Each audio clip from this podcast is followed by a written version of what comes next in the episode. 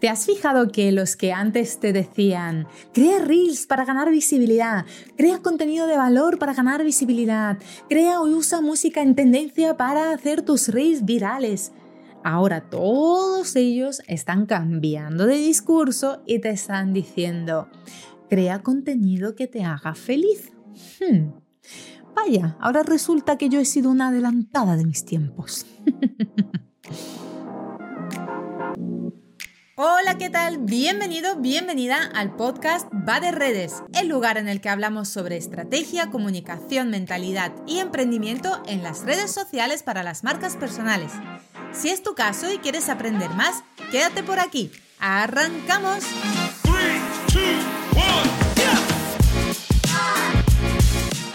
Hola, ¿qué tal? Bienvenido, bienvenida este martes 21, 21 de febrero, madre mía, 21 de febrero y episodio 135. No me lo creo, no me creo que he hecho 135 episodios del podcast. Qué pasada, qué pasada.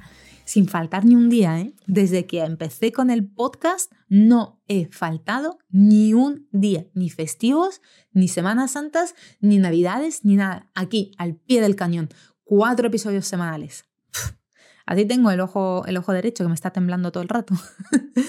Pero bueno, eh, a ver, hoy vengo con melonazo, donde dije, digo, digo, Diego, ojo con los gurús de las redes sociales. Ojo, ojo, ojo, cuidado, ojito, ojito, ojazo, ¿vale?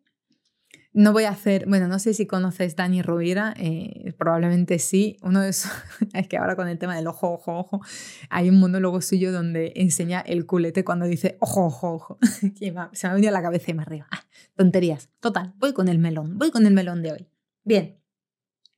Recuerdo que cuando comencé en esto de las redes sociales, eh, veía a todo el mundo que eh, hace formaciones de redes o que ofrece el servicio de gestión de redes, estar compartiendo contenido de los tres tips, el secreto mejor guardado, los cuatro errores, los tal, no sé cuál. Vale.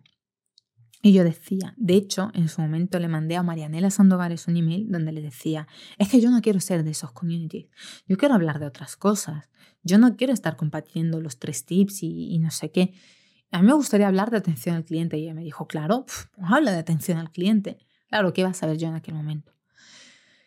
Y ¿qué pasa? Que me dejé llevar, me dejé llevar y yo también hice lo de los tres tips, los cuatro trucos, los cinco secretos, los 20 mierdas de no sé qué. ¿Qué pasa? Que si te fijas en mi perfil, si me sigues, me conoces, si no, ya te lo digo yo ahora, yo soy de las que recapitula muy rápido. Eso en su día, Irene Emilian, en su día me lo dijo, me dijo, es que tú cuando haces cosas, cuando aprendes algo nuevo, cuando empiezas, eres de las que aplican muy rápido. ¿Qué pasa? Que cuando tú aplicas muy rápido y haces cosas muy rápido, te equivocas muy rápido, te llevas la hostia muy rápido y aprendes muy rápido. Y yo, como había un momento allí en el que con el tema del sector turístico me había emocionado y estaba compartiendo contenido en Instagram como una loca el primer año, dije, esto es un rollo. Eso de solo los tres tips, los cuatro consejos, a mí no. Que sí, que está bien tener ese tipo de contenido, pero eso no va conmigo.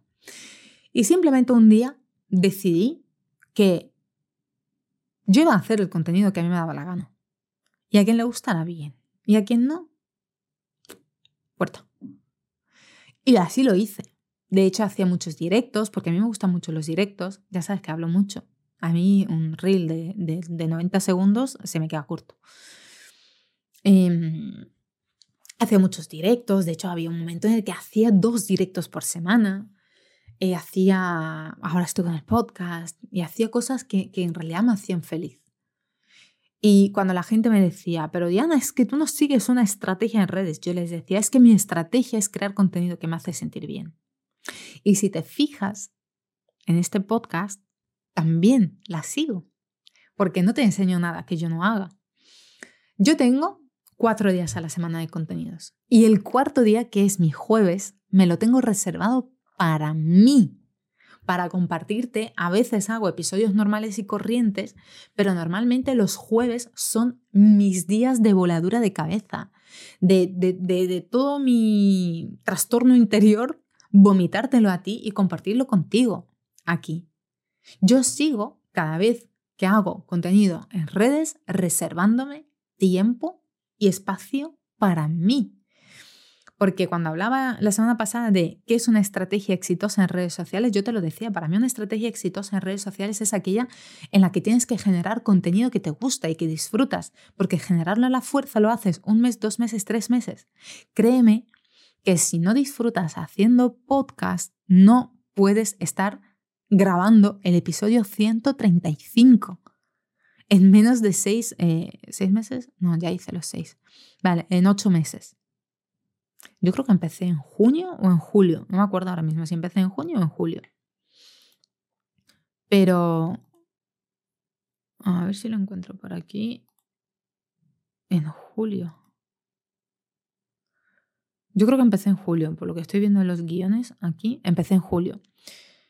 Pues este es mi octavo mes, 135 episodios. ¿De verdad crees que si yo no disfrutara haciendo esto, estaría aquí todos los días, cuatro días a la semana, episodios de unos 15 minutos de media, haciéndolo y currarme el contenido. Ni de coña. ¿A dónde quiero ir a llegar a parar con esto? A que esos gurús que, que siempre te dicen, usa música en tendencia, eh, los que te muestran las herramientas y los secretos de las herramientas, el atajo, el chiqueta. Vale. Yo quiero que tú te plantees, ¿a cuántas personas se han hecho virales haciendo así con los deditos y mostrando música en tendencia, les has comprado tú o te has planteado siquiera comprarles algo? Hmm. Reflexiona. ¿Por qué te digo esto? Porque esos mismos gurús, muchos de ellos, crecieron en la pandemia. Aquí quiero que aprendas a analizar.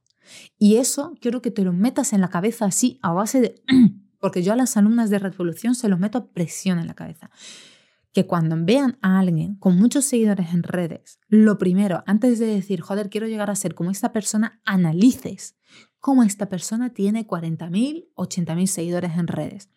Salió en la pandemia, porque en la pandemia todos crecieron como la espuma. Todos los que tenían contenido constante, todos los que habían empezado un poco antes, que ya se habían coscado y que les vino la pandemia de lujo, o los que se dieron cuenta y se subieron rápido a la cresta de la ola, lograron unas audiencias muy, muy grandes en la pandemia porque todos consumíamos redes sociales y no había tanta gente. ¿Qué pasa? Analiza ahora los perfiles de estas personas una vez que haya acabado la, la pandemia. Analiza en el 2022, ¿cómo fue el crecimiento de estos gurús?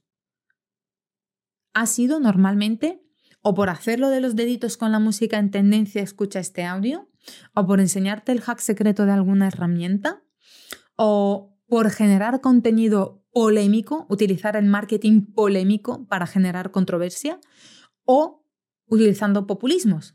Diciendo cosas que todos queremos escuchar y todos, ay, sí, sí, sí, sí, ves un vídeo donde te dice, porque tú te mereces tener la felicidad en el mundo, a que sí, porque cualquiera se merece en este mundo tener un hogar, un techo, un trabajo digno, a que sí, y tú dices, sí, sí, y vas escribiendo, ¿no?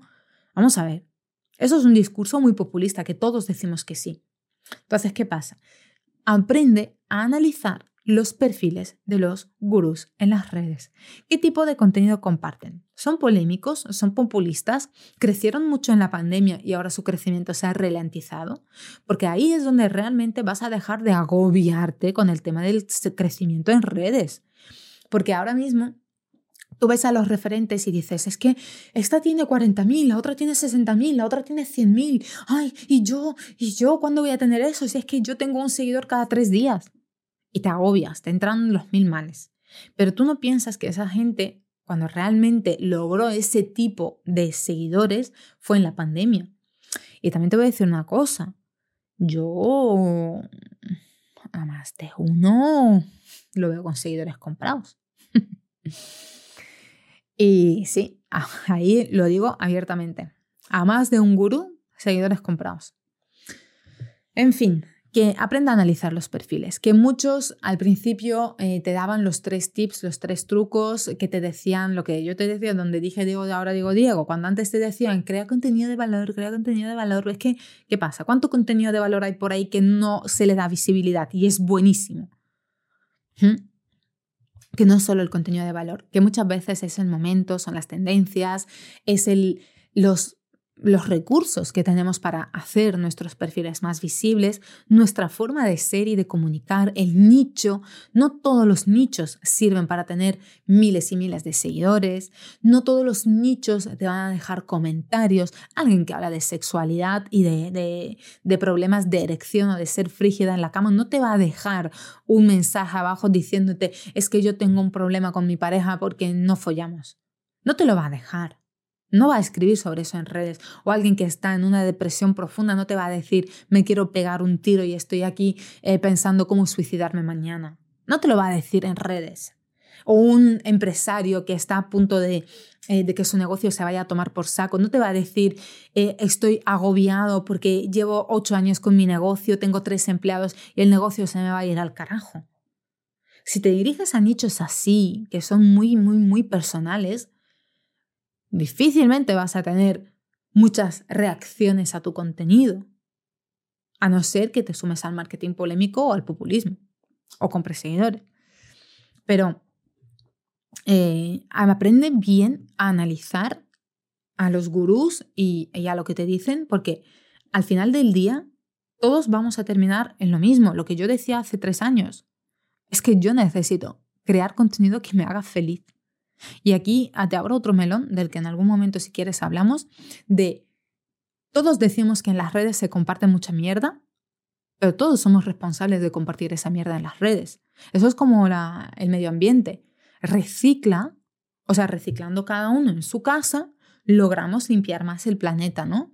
Pues bueno, toma las redes como tu casa comparte contenido que no sea una mierda, que sea bueno, que sea bonito, aunque no tengas muchos seguidores, pero contribuye con tu granito de arena a tener un contenido en la red de calidad para que día de mañana, eh, cuando la gente diga, es que en las redes solo se comparte mierda, tú levantes la mano y digas, ojo, cuidado, revisa mi perfil.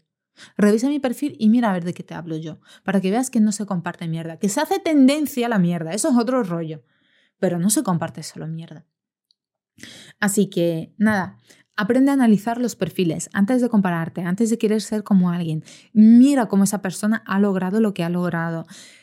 Mira los tipos de contenido y, la comunicación que utiliza. Y el consejo del martes de consejos es que hagas contenido que te haga feliz. Al final del día eso es lo que importa, porque cuando tú haces contenido que te hace feliz, atraes a clientes a los que les gusta tu contenido y que te hacen feliz. Y trabajar con un cliente que te hace feliz no tiene precio. Y con esto me despido aquí. Hoy ha sido un episodio de estos de temperamento de, Diana Marín. Nada, te mando un besazo y nos escuchamos mañana donde te voy a hablar de una herramienta. Este es el mes de las herramientas, los miércoles de herramientas, eh, que te voy a hablar sobre Trello. Trello, Trello. Un besito. Chao, chao. Nada más y nada menos por hoy. Gracias por estar al otro lado y si te ha gustado, dale 5 estrellas al podcast para ayudarme a crear más contenido como este. Nos vemos también en Instagram donde puedes encontrarme como arroba hola Diana. Un besazo enorme, hasta mañana, chao chao.